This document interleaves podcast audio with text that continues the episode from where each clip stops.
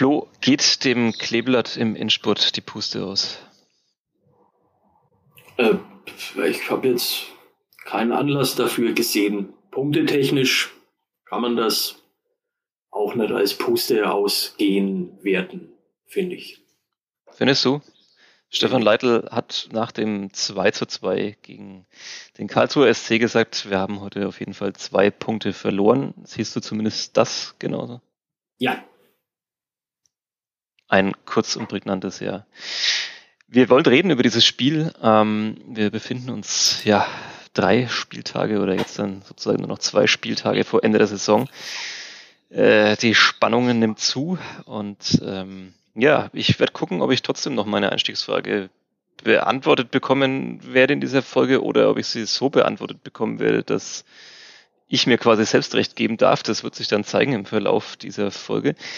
Zunächst einmal aber wie immer der Hinweis auf unseren Sponsor hier. Der Fürther Flachpass wird Ihnen präsentiert von der Sparkasse Fürth. Gehen Sie mit uns auf Nummer sicher, gerade in Zeiten wie diesen. Denn wir bieten Ihnen unsere persönliche Beratung jetzt auch über Skype an. So bleiben Sie zu Hause und verfolgen bequem am eigenen Bildschirm, was Ihr Berater online erklärt. Einfach nur den Link in Ihrem E-Mail-Postfach öffnen, schon sind Sie live miteinander verbunden. So sieht's aus. Vielen Dank an die Sparkasse Fürth. Jetzt äh, verrät uns Thomas Korell, was das hier eigentlich ist und dann hören wir uns gleich wieder. Vierter Flachpass, der Kleeblatt-Podcast von nordbayern.de. Ihr hört den Fütter Flachpass, den Kleeblatt-Podcast von nordbayern.de. Mein Name ist Sebastian Gloser und am anderen Ende der Leitung begrüße ich Florian Ennemann. Hi. Hallo. Ja, du hast dich dem äh, Spiel gegen den Karlsruher SC gewidmet. Ähm, das dritt, drittletzte Spiel der Saison, außer es geht danach vielleicht noch in die Relegation. Ähm, darauf kommen wir dann noch. Ja, äh, wir haben es gerade schon gesagt, äh, Stefan Leitl war nicht zufrieden nach der Partie. So ging es wahrscheinlich allen, die es äh, mit Fürth halten, weil dann doch einfach mehr drin gewesen wäre in dieser Partie. Ähm, wir wollen sie mal kurz aufrollen und vielleicht nochmal so ein bisschen im Schnelldurchgang durchgehen. Ähm, ja, zunächst mal hat man so ein bisschen das Gefühl gehabt, sie Fürther waren wieder im Tiefschlaf. Ähm, direkt das Tor in der vierten Minute. Ähm, war jetzt auch nicht das erste Mal. Also gegen Sandhausen hätte es bereits in der zweiten Minute fast zweimal ähm, ja, im eigenen Tor einschlagen können. Ähm, ja, was ist da los mit der Spielvereinigung? Warum sind sie gerade so ein bisschen schläfrig oft zu Beginn der Spiele? Das ist äh, eine gute Frage, die der Trainer gestern so in der Form auch nicht äh, beantworten zu beantworten vermochte. Ähm, also gestern, ich, ich kann jetzt in erster Linie von gestern sprechen. Gestern war es einfach so, dass sie, dass sie in dem Moment in der gesamten äh, defensiven Abwicklung äh, dieser Szene, sage ich jetzt einfach mal, nicht so wirklich auf dem Posten waren. Ähm, das endet dann halt damit, dass das, äh, also schon in der Entstehung im Grunde nicht, ähm, dann, dann verhindert Itter die Flanke nicht, ähm, dann ist Jäckel nicht nah genug bei Hofmann. Ähm, da jetzt ein, ein, Schema draus abzuleiten, naja, äh, ist, ist halt im Endeffekt so, dass natürlich so Tore auch immer unterschiedlich fallen. Also es ist ja nicht immer das, das, das ein und dasselbe Problem. Ähm, nichtsdestotrotz, wenn du natürlich immer in der Anfangsphase ein Gegentor kriegst, bist du, ja, will ich jetzt nicht sagen, dass sie schläfrig waren, aber vielleicht waren sie vielleicht waren sie noch nicht, äh, noch nicht so richtig im Spiel drin, was du halt einfach ab Anpfiff aber äh, sein musst. Und ähm, ist natürlich in erster Linie das Problem, was es mit sich bringt, nämlich dass dass du dann halt immer im Rückstand hinterherlaufen musst.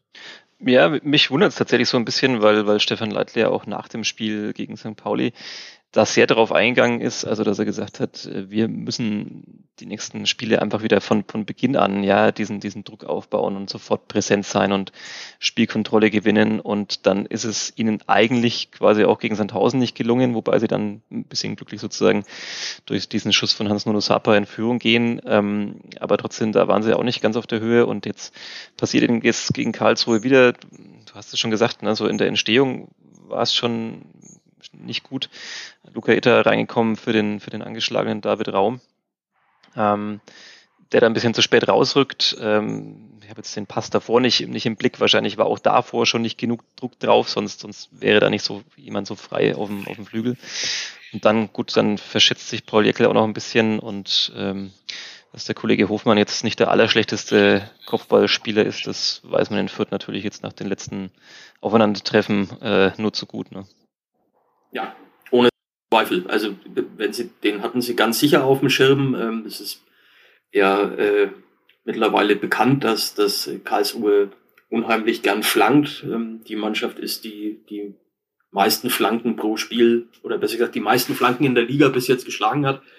Ähm, dementsprechend ist klar, wie sie es spielen. Sie suchen eben in der Mitte äh, Philipp Hofmann und äh, genauso wie sie es spielen wollten, genauso konnten sie es dann äh, in der vierten Minute eben spielen.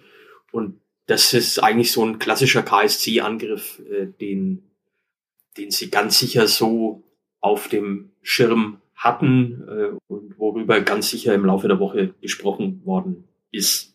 Ja, das ist dann wahrscheinlich mehr besonders bitter, weil wenn man, also wenn der Gegner genau die Stärken sozusagen dann auf den Platz bringen darf, die man vorher anspricht, dann ärgert man sich wahrscheinlich als Trainer immer doppelt. Also wenn der Gegner vielleicht irgendwas komplett Verrücktes, Neues macht, dann kann man vielleicht auch sagen, na gut, darauf war man nicht so wirklich vorbereitet, darauf eingestellt, aber das ähm, war im Prinzip genauso zu erwarten.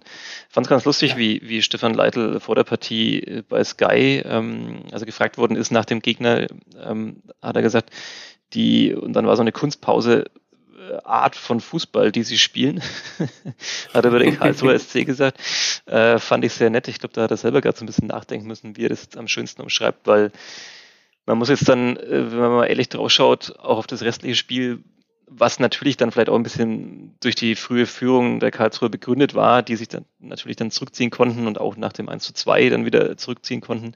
Und die natürlich auch, muss man auch mal dazu sagen, jetzt nach ihrer Quarantäne relativ viele Spiele hatten. Ähm, natürlich ein bisschen auch kraftschonender wahrscheinlich spielen wollten. Aber man muss schon tatsächlich sagen, ja, Fußball war es dann tatsächlich nur auf, auf einem sehr überschaubaren äh, Maß. Also außer den Ball möglichst schnell irgendwie wieder abgeben und wegdreschen und hoch nach vorne und dann vielleicht mal eben auf diese eine Flanke hoffen. Viel mehr habe ich da nicht gesehen bei Karlsruhe.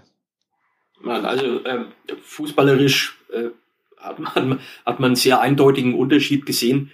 Ähm, das waren zwei äh, in Gänze völlig unterschiedliche Ansätze.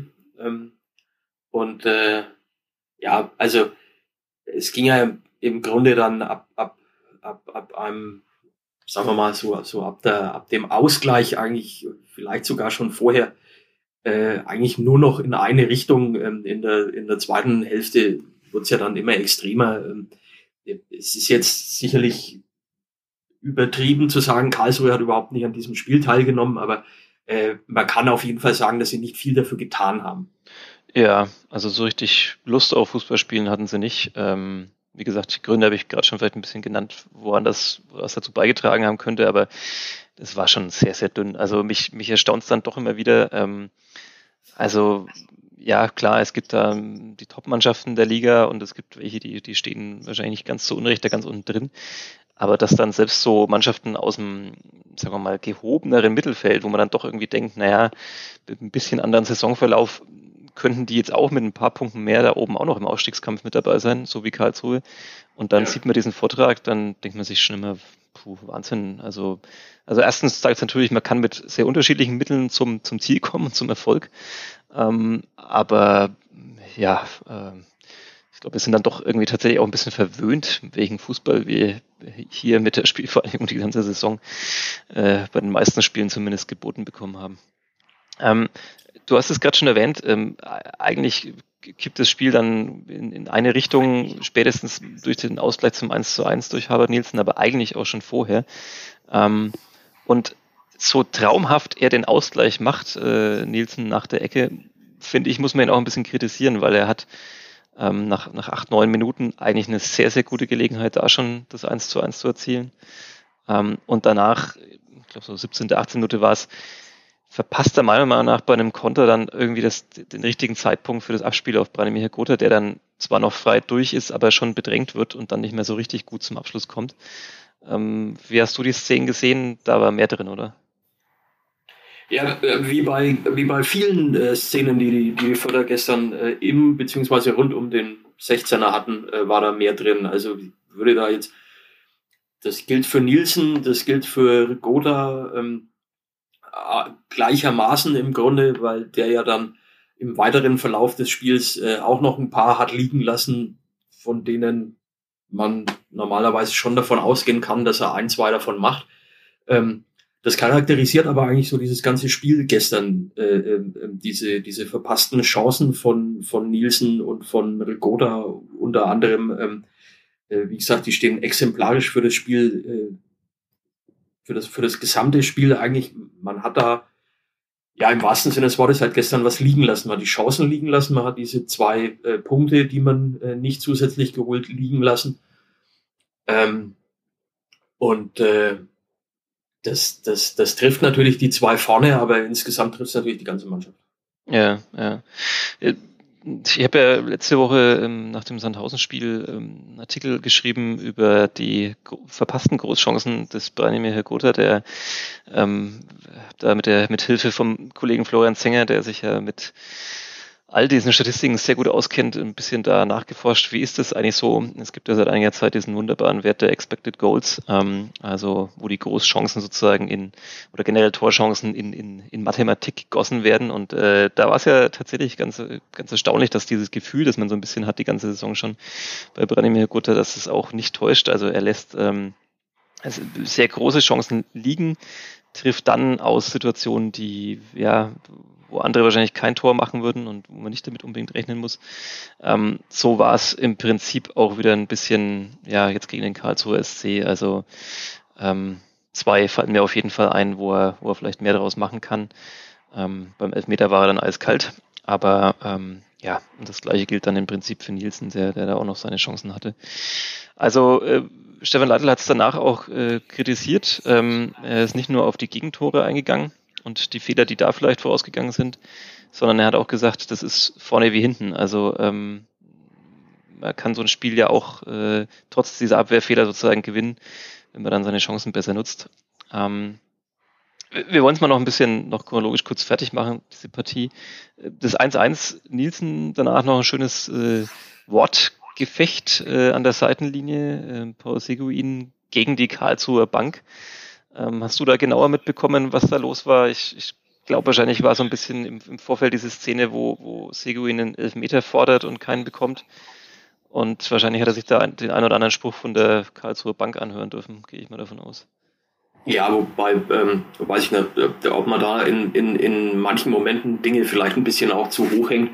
Ähm, da ist, da ist viel Druck auf dem Kessel auf, auf allen Seiten und äh, da gibt dann ein Wort mal das andere, aber die Sache hatte sich ja dann auch relativ schnell wieder beruhigt. Also, das, das, das schon, aber ich fand es schon erstaunlich, wie, wie Stefan da, Leitl da rübergegangen ist. Da, und ja, weil ähm, offensichtlich, also es ist ja, äh, es ist ja so gewesen, ähm, dass es für mich eigentlich äh, so wirkte, als würde Leitl versuchen zu beschwichtigen, ähm, sprich, äh,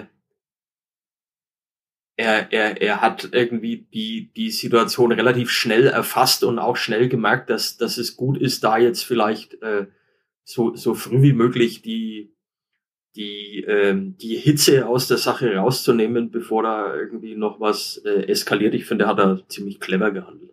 Ja, absolut. Aber, ähm, aber, aber wie es, wie es, also die Entstehung genau, äh, man, man hört ja heutzutage äh, in so einem Fußballstadion vieles, was man normalerweise in so einem Fußballstadion nicht hört. Ähm, es war aber also für mich jetzt gestern nicht möglich zu hören, was da äh, konkret wer von sich gegeben hat. Ja, ja. ja man hat Stefan Leitl ähm, auch dann nochmal gehört, also da hat er Sebastian Ernst gesagt, bleib im Spiel, bleib im Spiel. Mhm. Ähm, das, das zeigt ja auch, also sozusagen, äh, die Fürther sind nicht sozusagen in der Saison durch, durch ihre Emotionen vielleicht groß geworden, wenn man vielleicht bis auf ein paar äh, ja, Spiele äh, absieht, wo sie dann vielleicht zurückgekommen sind, wo sie spät nochmal ein Tor geschossen haben oder so, aber eigentlich sind sie halt eben so gut geworden, weil sie ja ihr, ihr Spiel spielen, weil sie sich konzentrieren, weil sie sich gar nicht darauf einlassen, dass da vielleicht auch andere Mannschaften das eher auf die rustikale Art und Weise probieren, sondern dass sie halt einfach guten Fußball spielen wollen. Und ähm, das hat man, glaube ich, in dieser Szene dann auch gemerkt. Also, dass der Stefan Leitl gar nicht wollte, dass man sich jetzt darauf einlässt, auf irgendwelche Wortduelle und was, sondern ähm, einfach Fußball spielen und damit dann auch wieder Erfolg haben, was dann zumindest ja auch bedingt äh, funktioniert hat, da sie zweimal zurückgekommen sind. Ähm, ja, reden wir noch kurz über die anderen zwei Treffer und natürlich noch wieder einmal über den, den Videobeweis. Ähm, auch wenn man es diesmal vielleicht ein bisschen kürzer machen kann als nach der Partie gegen, gegen Sandhausen. Ähm, ja, was glaubst du, 1 zu 2 Torwartfehler oder muss man da eigentlich auch wieder kritisieren, eigentlich die Entstehung dieses, dieses Tores, also dass davor schon nicht mehr eingegriffen wurde? Ganz klar beides. Also ähm, die, die, man, man kann das auf dem Flügel, denke ich, auch schon mehr oder weniger bereinigen, ist dann ähm, im 16er, in dem Fall ähm, Green, ähm, zu weit von dem äh, Marco Thiele weg, ähm, kann dann so den eben nicht mehr bedrängen, also dass er, dass er in irgendeiner Art und Weise ein Problem hätte, diesen Ball ähm, aufs Tor zu bringen. Also der hat ja Zeit und Platz gehabt. Und äh, habe jetzt mit Sascha Burchert nicht, ich habe nicht die Gelegenheit gehabt, mit Sascha Burchert nach dem Spiel zu, zu sprechen, aus bekannten Gründen, aber äh, ich denke, er würde jetzt nicht widersprechen ähm, oder nicht groß widersprechen, wenn man sagen könnte, da hat er schon eine sehr realistische Chance, den Ball zu halten. Ja, also verdeckter Schuss und natürlich sehr unbedingt, aber er, er kommt dann, glaube ich, ran und köpft ihn sich dann war, selber ja, rein ins für, Tor. Ähm, sah ein bisschen nach Slapstick aus, aber ähm, ja. Ja, also äh, äh, Slapstick weiß ich jetzt nicht, ob ich mich dem so vorbehaltlos anschließen würde, aber äh, er, war dran und ähm, denke, er hätte ihn auch kriegen können. Ja. Muss man jetzt aber keine große Diskussion aufmachen, glaube ich. Er hat oft genug in der Saison äh, gezeigt, dass er dem Kleeblatt ein sehr guter Rückhalt sein kann. Ähm, nicht sein erster, ja, sagen wir mal, Aussetzerbock ähm, in der Saison gab es schon auch im Hinspiel gegen Karlsruhe was. Aber ähm, trotzdem, er hat natürlich auch oft genug äh, Bälle gehalten, die er vielleicht nicht halten muss. Insofern muss man da jetzt, glaube ich, keine größere Debatte aufmachen. Ähm, es gab dann in der zweiten Halbzeit, ja, den, den Elfmeter, der zum 2 zu 2 geführt hat, über den braucht man, glaube ich, nicht weiter reden. Das war einfach sehr unclever verteidigt von Karlsruhe. Das, ja, drei äh. Ja, 3 gegen 1 und dann falsches Timing, dachte er, kann er den Ball so abräumen und trifft dann äh, Rigotta am Fuß und ja, da gab es keine zwei Meinungen, auch die Karlsruhe haben das danach nicht äh, wirklich bestritten, dass das ein Elfmeter war. Ähm, mehr Diskussionen gab es dann noch um diesen Handelfmeter, der zunächst gegeben wurde und dann zurückgenommen wurde vom Schiedsrichter. Ähm, ich habe jetzt dann ja auch relativ viel Zeitlupen gesehen. Ähm, ich glaube, ich kann mich mit der Entscheidung anfreunden. Geht es dir ähnlich oder siehst du es anders? Ich finde, das ist, also, obwohl es da eine Regel dafür gibt, und das ist ja das Tragische an der Geschichte, äh, ist es eine 50-50-Geschichte und weil es trotz der Regeln eine 50-50-Geschichte ist, ist es einfach so, dass man das Ganze ähm, aus meiner Sicht nochmal überdenken sollte oder überdenken muss, weil ähm, es ist jetzt halt auch wieder so ein Fall, wo du sagst, es, es, es gibt zwei Sichtweisen. Ähm, der eine sagt, er nimmt die Hand von oder er nimmt die, die Arme vor den Körper und kriegt den dann halt irgendwie an den Ellbogen und wo soll er, wo soll er mit seinen Armen sonst noch hin? Irgendwo müssen die ja sein. Ähm, und der andere sagt, naja, okay, der Ellbogen vergrößert die Körperfläche und damit ähm, geht er quasi mit dem Ellbogen zum Ball, ähm, beziehungsweise der, der Ball an den Ellbogen, wie rum man das jetzt dann auch immer sehen will, ja, kann man vielleicht vernachlässigen. Ähm, und äh, ja, da gibt's dann halt wahrscheinlich diese zwei Positionen und äh, die Wahrheit liegt in dem Fall eben nicht in der Mitte, weil es die Mitte nicht gibt. Ähm, es müsste aber eine Wahrheit geben, insofern ist, ist es jetzt, also es gibt ein Für und Wider für beide Argumentationen. Ähm, ich glaube, es ist in Ordnung, ihn nicht zu geben. Ich glaube aber auch, man kann sich nicht beschweren, wenn er gegeben wird. Mhm. Und, ähm, das an sich ist das Dilemma. Äh, insofern, ja, ist es eine Grundsatzsache, die halt an anderer Stelle behoben werden muss. Ja, die fragt sich, wie man es dann beheben kann. Also es ist ja eine unendlich lange Diskussion und, und sie hat noch mal ein bisschen zugenommen, nachdem diese Handriegel dann auch über die Jahre angepasst wurde. Also ich persönlich, ich finde es gut in dem Fall, die Entscheidung, weil jeder, der mal irgendwie selbst gespielt hat, ähm, der weiß, die, die Arme sind halt nun mal da und man kann natürlich in manchen Situationen bei einem Freistoß oder so, kann man die vielleicht auch mal bewusst äh, hinter den Körper packen oder wie auch immer. Aber wenn, wie in dem Fall, der Abwehrspieler halt in der Bewegung ist, ähm, dann kommt der Schuss, er dreht sich weg. Ähm, wo soll er hin mit den Armen? Ja, sie vergrößern etwas die Körperfläche in dem Fall vom, vom Winkel her. Aber wie soll man sie noch viel mehr anlegen in der Geschwindigkeit, mit der dann da der Ball kommt? Ähm, also ich persönlich äh, vielleicht liegt es daran, dass ich äh, in meiner aktiven Zeit eher Abwehrspieler war als Angreifer. Vielleicht äh, liegt es daran, dass ich dann immer pro Abwehrspieler äh, argumentiere und mir denke, ja, was soll man da machen in dem Fall? Ähm, aber du hast natürlich recht, also ähm, diese, diese Regel ist immer noch nicht richtig ausdefiniert und dann gibt es die Situation, da hätte es dann den Elfmeter gegeben oder wäre bestätigt worden und in anderen, wie in dem Fall, wird er zurückgenommen. Also es ist schwierig. Ich finde, es ist keine aktive Bewegung zum Ball und, und, und so weiter, aber ähm, ja, ist, ja. Ich, ich, ich denke halt, dass das, dass das so ist, dass du wahrscheinlich, ich stelle jetzt einfach mal die Behauptung auf, ähm, wenn wir, wenn wir sechs verschiedene Szenen ähm, aus dieser Saison nehmen, ähm, aus der ersten und zweiten Liga hier in Deutschland, äh, das würde, würde ja schon reichen, das darauf zu begrenzen, dann behaupte ich einfach mal, ähm, ohne das jetzt tatsächlich belegen zu können, aber ich behaupte mal, ähm, wenn wir uns sechs Szenen davon anschauen würden, würde es wahrscheinlich darauf hinauslaufen, dass es dreimal Elfmeter gegeben hätte und dreimal hätte es keinen Elfmeter gegeben und da liegt dann eigentlich, wie gesagt, der Fehler. Ja, ja. Also es muss, muss eine, muss, müsste, müsste eine klare, ähm, eine klare Definition da sein, was weiß ich, ob das jetzt ist, dass es Absicht sein muss oder die Hand zum Ball gehen muss oder wie auch immer man das dann, äh, wie gesagt, ausdefiniert, ist eine andere Geschichte. Aber das Problem an der Sache ist, ist äh, äh, diese Szene an sich schon auch, aber die Szene an sich gestern ist nicht das Problem. Das Problem insgesamt ist äh, die, die, äh, die Art und Weise, wie man von der Regel her damit umzugehen hat. Das Problem ist an sich, dass überhaupt Fußballspieler Hände und Arme haben. Sie müssten halt ohne antreten naja, und dann ja, gäbe es die Diskussion ja, nicht. Ja. Gut, ähm, ja, so, ja. so, das ist natürlich jetzt wieder die ganz, äh, die ganz harte, äh, die, die, der ganz große Cut, aber ja, alle, ja, alle, die, äh, alle, allen die Hände auf, die, auf den Rücken binden und dann bist ja, du bist ja nicht mehr. Äh, für deine revolutionäre Ader äh, bekannt insofern. Ja, ja, absolut.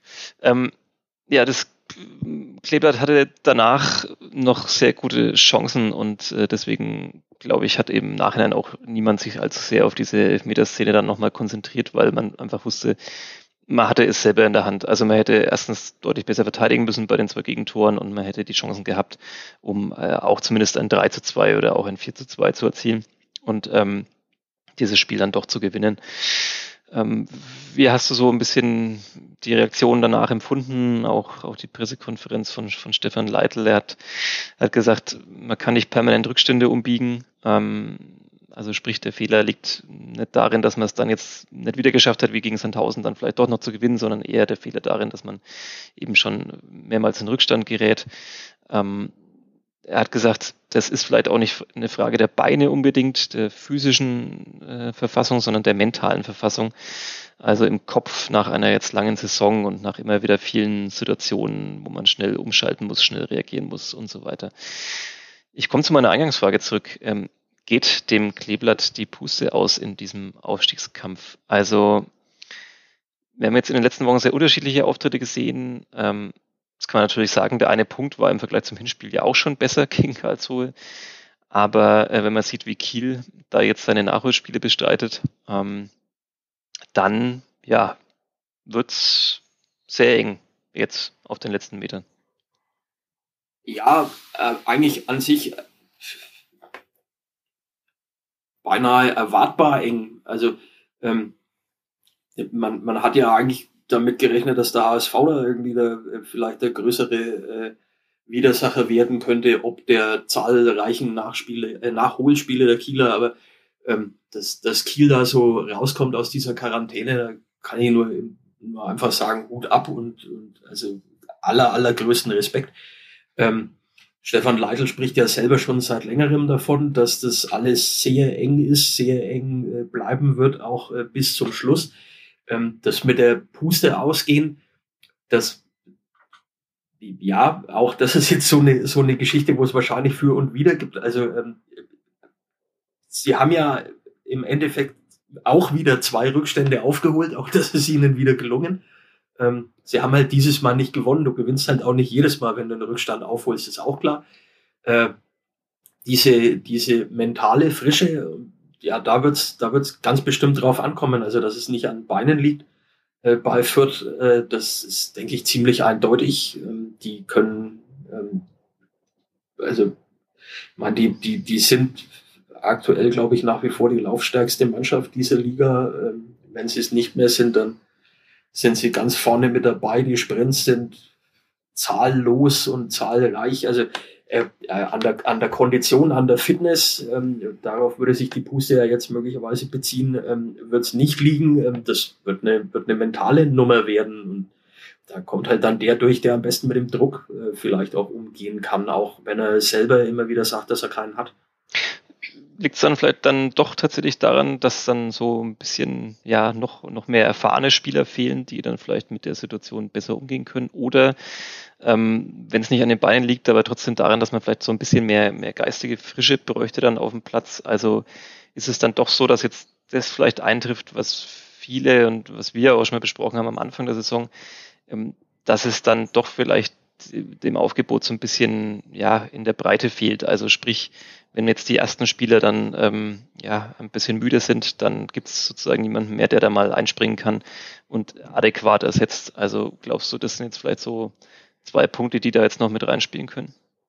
Also wenn wir von der ersten Elf reden, denke ich, ist es ja jetzt nicht die die Jungspundtruppe schlechthin. Da hast du eben die angesprochenen Rigoda und Nielsen, du hast Seguin, du hast Green, ähm, du hast äh, Ernst, also da sind dann vorne schon mal äh, alle mehr oder weniger genannt. Du hast hinten Burchert und wenn er denn dann in dieser Saison wieder eingreifen sollte, dann hast du auch noch Maffrey. Also ähm, da gibt schon auch äh, erfahrene Leute, an denen sich die Jungen, so sie das dann äh, nötig haben, aufrichten können.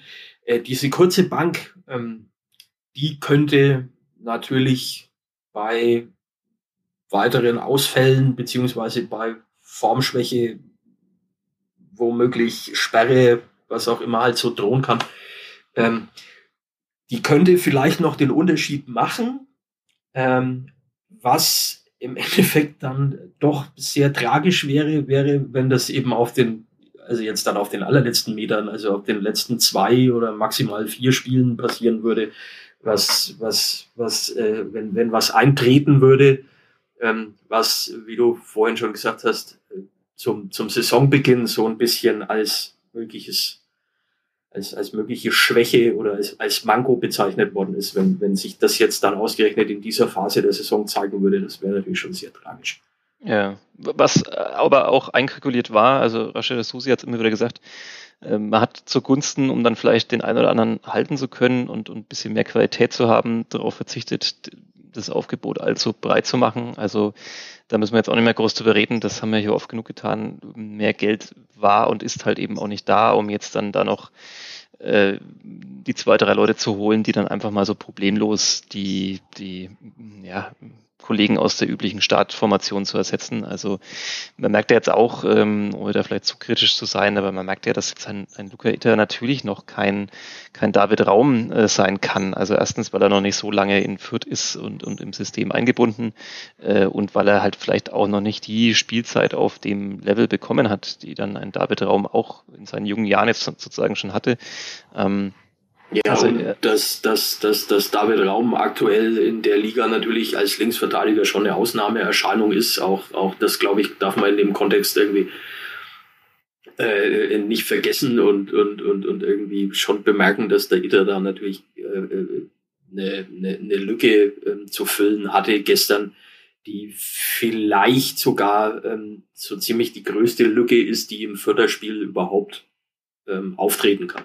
Ja, ja, würde ich ähnlich sehen. Also außer vielleicht dann noch äh, ein, ein Paul Seguin oder ein Sturm, ja, der, der also, in der Form auch nicht so. Klar, klar, gibt zwei, drei, also ähm, ja. aber, aber Raum spielt eine außergewöhnlich starke Saison. Ähm, es ist bekannt, dass, äh, dass äh, aus, außergewöhnlich gute Außenverteidiger im deutschen Fußball nicht unbedingt immer die Regel sind. Also der ist da in der Saison schon wirklich eine Ausnahmeerscheinung und da hast du es natürlich äh, schon auch schwer, ähm, wenn du so jemanden ähm, ersetzen sollst. Also eins zu eins ist das dann sowieso nicht drin, weil, weil, weil äh, äh, jeder anders ist und jeder Raum halt auch anders spielen. Ähm, so ja. von der Grundausgangslage her ist, ist natürlich diese Dynamik von, von David Raum, die der bei seinen Vorstößen hat, die kann halt äh, auch ein anderer nicht x-beliebig simulieren. Ja, das sehe ich genauso. Ähm, lass uns zum Abschluss noch kurz äh, auf die Tabelle blicken. Wir nehmen hier auf, bevor Kiel sein Nachholspiel gegen Hannover 96 äh, austrägt und auch bevor ähm, der Hamburger SV gegen den ersten FC Nürnberg spielt. Das heißt, gerade da oben ist noch viel Bewegung drin, bis wir uns sozusagen ähm, zum nächsten Mal hier an dieser Stelle dann hören. Ähm, ja, äh, ja, so spannend. Ähm, also im Moment noch Platz zwei ähm, für die Spielvereinigung. Aber es ist jetzt wirklich alles drin. Also sagen wir mal so, sollte der Hamburger SV nicht gewinnen, dann ist ihnen, lass mich kurz rechnen, naja, kann man auch noch nicht ganz sagen, dass ihnen der, nee. der, der, der Relegationsplatz nicht mehr zu nehmen ist. Auch das ist noch sozusagen drin, ähm, Richtig. weil man auch mit der Tordifferenz da relativ sich in ähnlichen Sphären bewegt. Ähm, Düsseldorf, die kann man jetzt mal so ein bisschen ausklammern. Also die äh, ja, ähm, haben zwar auch noch alle Möglichkeiten theoretisch, aber, aber dafür müsste dann schon sehr viel richtig laufen und die sind auch die einzige Mannschaft, ähm, die jetzt äh, ja mit ihrer Tordifferenz da überhaupt nicht ranreichen an alle anderen. Die äh, Bochum, Fürth, Kiel und der HSV bewegen sich alle so bei plus 21, plus 22 äh, bei der Tordifferenz. Also auch die ja, könnte noch eine Rolle spielen. Ja, wobei das mit Düsseldorf, mit Düsseldorf natürlich äh, schon auch so ist, dass äh, die, wenn die das nächste gewinnen und ähm, Fürth würde meinetwegen nächstes Wochenende in Paderborn nicht punkten, äh, dann könnte das Tordifferenz hin oder her schon noch am letzten Spieltag ja. im direkten Duell. Ja, ja. Beschrei es nicht, beschrei es nicht. Ähm, das wäre natürlich dann ja, äh, ich habe es schon geschrieben vor einiger Zeit. Es ist dann erstens, darauf sollte man es nicht ankommen lassen, dass man dann genau äh, da dann so richtig performen muss. Andererseits hat das Kleeblatt in der Saison auch schon des Öfteren gezeigt, dass sie auch mit Drucksituationen umgehen können. Insofern, wer weiß, wer weiß. Ja, ähm, du machst jetzt erstmal Urlaub, glaube ich. Ähm, ja. Gönnst du ja nochmal eine Auszeit, äh, kurze Ruhe vor dem Sturm, dem Finalen dieser ja, Saison? Ja, ja, wobei man, wobei man natürlich äh, für den einen oder anderen, der sich jetzt an den Kopf langt und äh, denkt, äh, um Gottes Willen, jetzt macht er ausgerechnet zwei Spieltage vor Schluss Urlaub. Also solche Urlaube müssen lange im Voraus, äh, wie in allen anderen Branchen auch äh, angemeldet werden. Und ähm, Du hast ihn eingereicht, als du dachtest, die Spielvereinigung landet auf Platz 10 der Saison und die letzten zwei Spieltage sind für die Katz. Das äh, hast du jetzt gesagt. Ich lasse es jetzt, ich lasse, ich lasse es jetzt einfach mal so stehen. Aha, aha, ja. Ja, nee, das muss man vielleicht auch also mein, mein Tipp aus sagen. Unserem, mein Tipp aus dem, aus unserem ersten gemeinsamen Podcast, äh, ähm, bei der wir uns der Spielvereinigung gerade gewidmet haben, glaube ich, ähm, ich bilde mir ein, der war neun, oder? Äh, ich glaube, du hast zehn getippt. Äh, ja, okay, dann habe ich zehn, dann habe ich zehn getippt. Ähm, dann muss ich im Nachhinein auch dazu stehen, dass ich da natürlich völlig daneben geschossen habe. Ja, wirst du, das wirst Gut, du nach der Saison nochmal auf allen Vieren Richtung Fürth kriechen und. Ja, das glaube ich jetzt eher nicht, weil ich glaube, das Gute an der Sache ist, dass ich da wahrscheinlich bei weitem nicht der Einzige bin, der da völlig daneben geschossen hat. Das könnte ähm, sein. Insofern, ja, ist es halt jetzt so, wie es ist. Also an jeden, der jetzt denkt, was, was will der jetzt im Urlaub? Ähm, ja, wie gesagt, ich, ich habe ich hab, äh, da halt mich ja, so verhalten. Ja, man muss da vielleicht transparent nach außen noch erklären. Wir müssen lange im Voraus unsere Urlaube einreichen. Wir begleiten nicht äh, einen Verein die komplette Saison durch. Wir müssen irgendwann auch mal Pause machen. Das sieht der Dienstplan so vor. Ähm, aber zum Glück äh, gibt es ja noch ein Und auch für uns gab es keine Winterpause, in der man vielleicht das stimmt. hätte machen können. Ja, ja. Also ich habe eine also kurze Babypause eingelegt, aber ansonsten eine Winterpause gab es auch nicht so richtig. Die Kollegin Katharina Tonsch ähm, ist dafür ähm, dann ja in Paderborn für uns und wird berichten. Danach natürlich auch hier an dieser Stelle im Podcast, ähm, wie das Spiel ausging und was richtig und was äh, nicht richtig lief. Und dann, ja, haben wir wahrscheinlich ein furioses Finale, egal wie es ausgeht. Es ist alles drin da oben, es ist alles möglich, es bleibt spannend. Puh, äh, wir schnaufen nochmal durch, würde ich sagen. Ruhig bleiben. Ja, ruhig bleiben. Das ist unser Rat an alle da draußen, die es mit dem Kleeblatt halten.